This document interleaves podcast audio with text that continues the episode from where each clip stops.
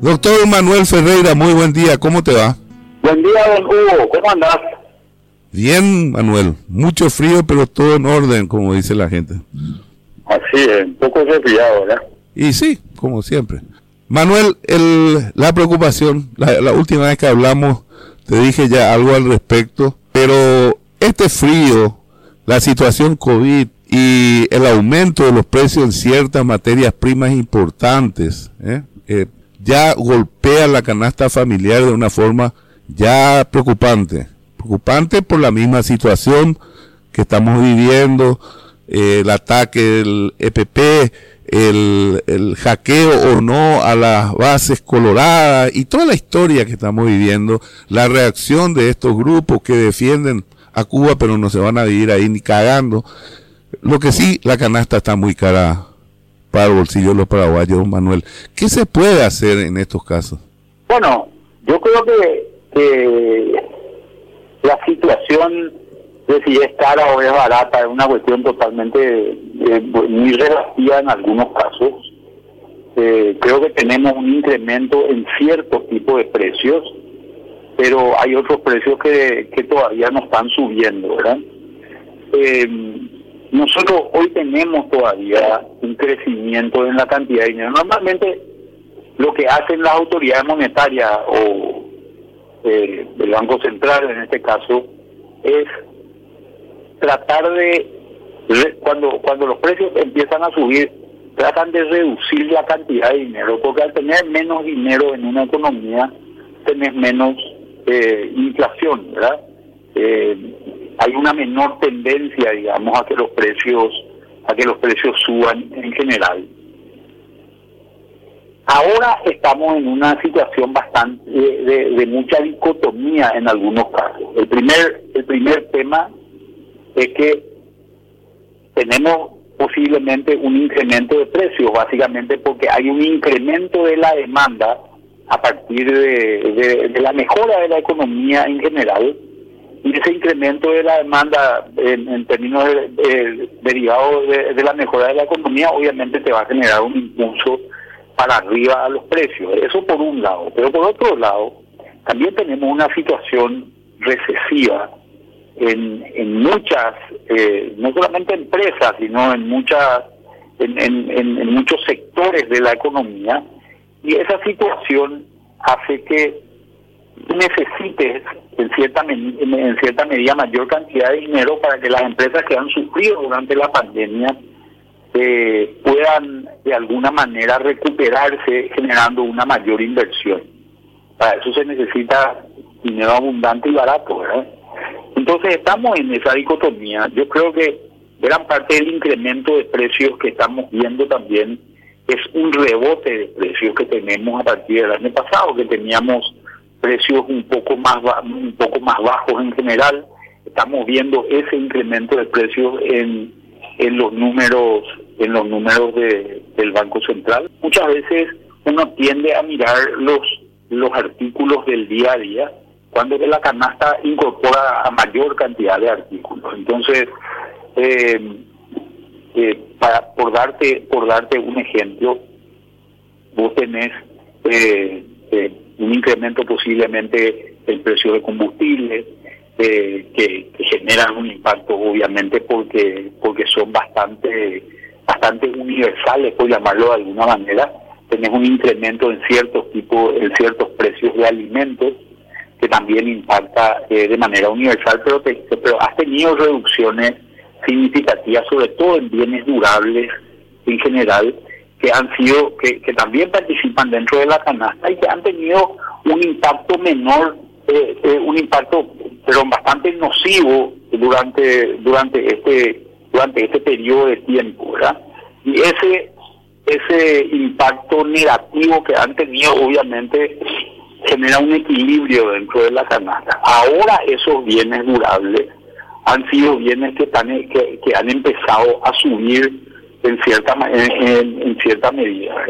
En algún momento dado, ciertos servicios eh, también eh, tenían tenían un incremento, eh, han tenido un incremento, como se ve, por decir, por dar un ejemplo, un corte de pelo, un corte de pelo eh, había había tenido una reducción de, de, precios en un momento dado y hoy está empezando a recuperar sus precios y seguramente esto lo vamos a ir viendo a medida que, se recupere también la economía. Entonces, está esta dicotomía en la que nos tenemos que mover, en la que se tienen que mover sobre todo las autoridades, porque yo creo que va a ser muy importante también la recuperación que podamos tener eh, en los próximos meses, dado el sufrimiento que han tenido muchas empresas que son las principales empleadoras.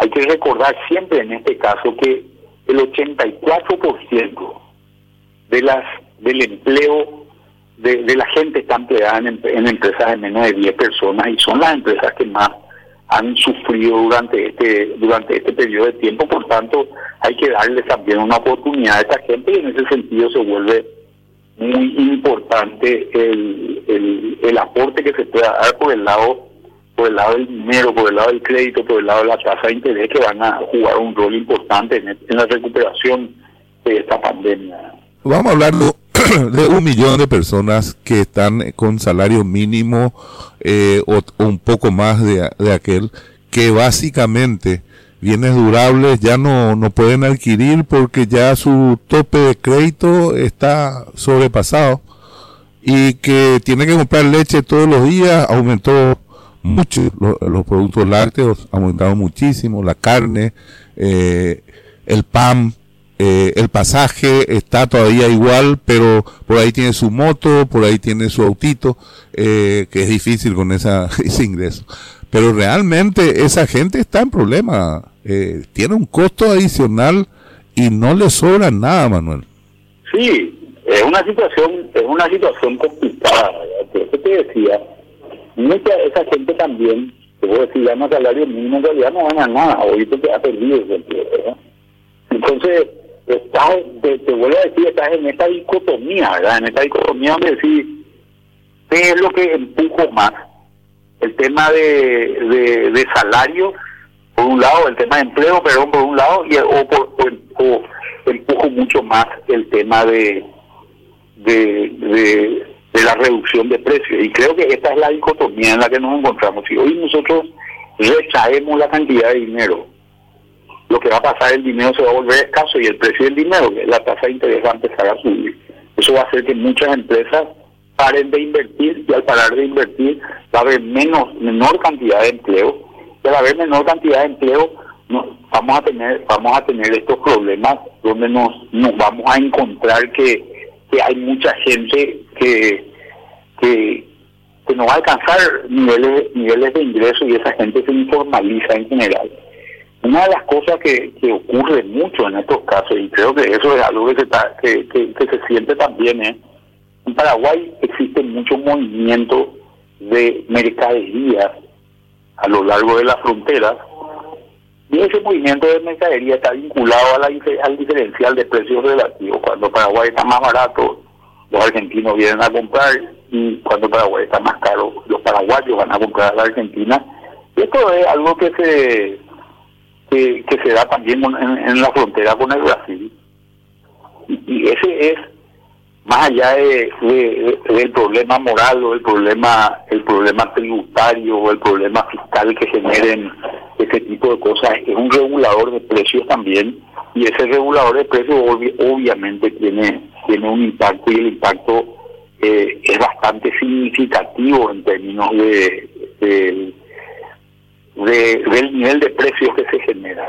Por tanto, creo que ese e, e, ese también es un, un nivel de ajuste que juega su rol en este en este tipo de circunstancias y que posiblemente lo veamos accionar también en, en los próximos meses, dado, dado el diferencial cambiario que estamos teniendo, sobre todo con Argentina, y que va a ser, que va a ser relativamente eh, importante, ¿verdad?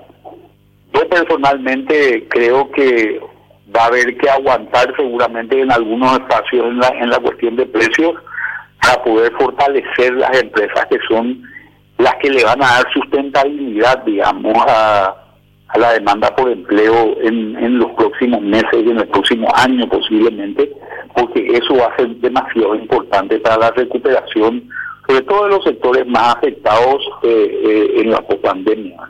Sí, totalmente. Manuel, eh, estamos realmente con poco combustible, eh, la ciudadanía en general, eh, límite de créditos bastante al tope, o sea, si querés seguir cumpliendo con tu deuda ya no podés endeudarte. y bueno, hay pocas perspectivas de que pidas más dinero como empresa o como ciudadano o como persona, ¿verdad? tienes que manejarte con lo que te sobra. Y si la cosa va subiendo, pues cada vez eh, no te va a sobrar. O sea, no, te, no me refiero al sobrar como el ahorro, dinero que te sobra. No, vos dijiste algo que es clarísimo. La verdad no está ganando, está viviendo. O sea, ganancia es cuando te sobra. Acá la gente está viviendo. Y, y con el clima, el frío y el nervio, el COVID y todo lo demás, no estamos en un país pacífico en este momento, Manuel, y sobre todo hay indudablemente una, un apriete de cierta gente que está buscando que esto explote en algún momento. Eh, es preocupante, Manuel. Sí, yo creo que, yo creo que la situación es preocupante y es una, una situación que no hay que perderla de vista.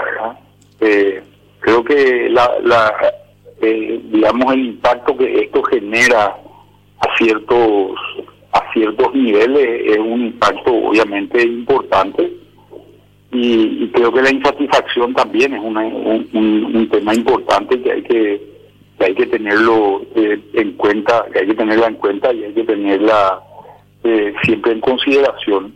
Yo creo que las cosas se van a empezar a normalizar eh, esta, este proceso de vacunación y lo habíamos hablado ya varias veces contigo, Hugo es demasiado importante porque es la, la mejor política económica en la que podemos pensar, Y es la mejor política económica en términos de, de, los resultados globales que nos puede generar, que nos puede imponer, porque hoy voy a decir, la economía paraguaya, el Banco Central revisaba para arriba sus sus este, sus proyecciones, nosotros habíamos hablado de un 4% y, y seguimos pensando en ese número eh, en realidad es una mejora que afecta a ciertos grupos.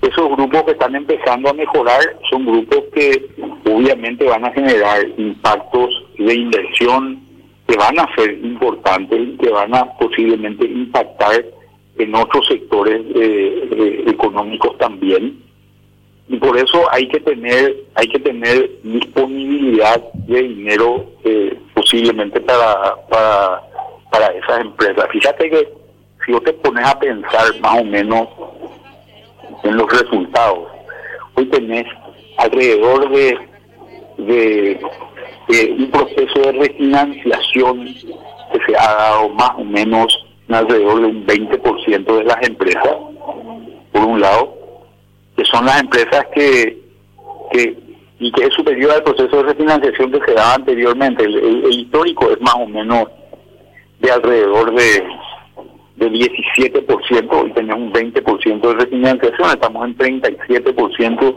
del total de las empresas refinanciadas, que es un número importante, pero que ayudó también a que muchas empresas eh, se salven. Hay otro 60 y pico por ciento de empresas, sin embargo, que hay que tenerlas en cuenta porque son empresas que están todavía en un nivel importante, que van a poder crecer y que son empresas que van a necesitar ese crédito para generar un, un, impacto eh, eh, positivo de alguna manera.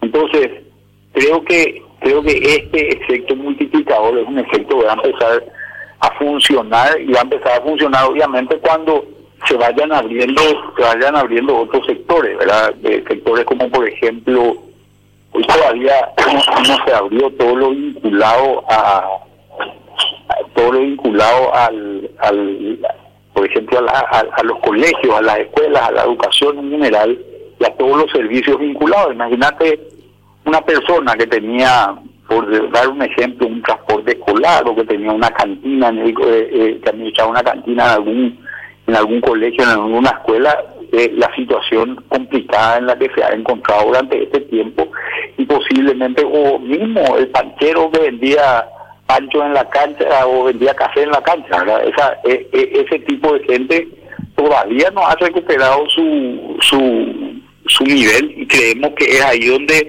donde se va a empezar a ver realmente una recuperación a medida que se, va, se vaya abriendo eh, la economía y eso estamos empezando a ver lentamente, ¿verdad? Pero consistentemente a mí una cosa que me sorprendió muy positivamente y yo que lo había dicho varias veces, yo tenía mis grandes dudas, es el tema de que la logística de vacunación ha mejorado, ha, funcionado mucho mejor de lo que yo me esperaba en general yo decía, acá el problema que después va a ser que vamos a tener vacuna y no vamos a poder vacunar. Y sin embargo estamos vacunando y sin embargo también la gente se está prestando. Por tanto, yo creo que vamos a ir avanzando hacia una situación de dinámica donde el nivel de ingreso de la gente va a ir mejorando sobre el final del año. ¿verdad? Esta era una expectativa que, que, se tenía, por eso nosotros nunca hicimos eh, generamos esa volatilidad en, en las en las predicciones de, de, crecimiento como lo hizo el Banco Central que hablaba de cuatro bajó a tres y medio ahora subió a cuatro y medio.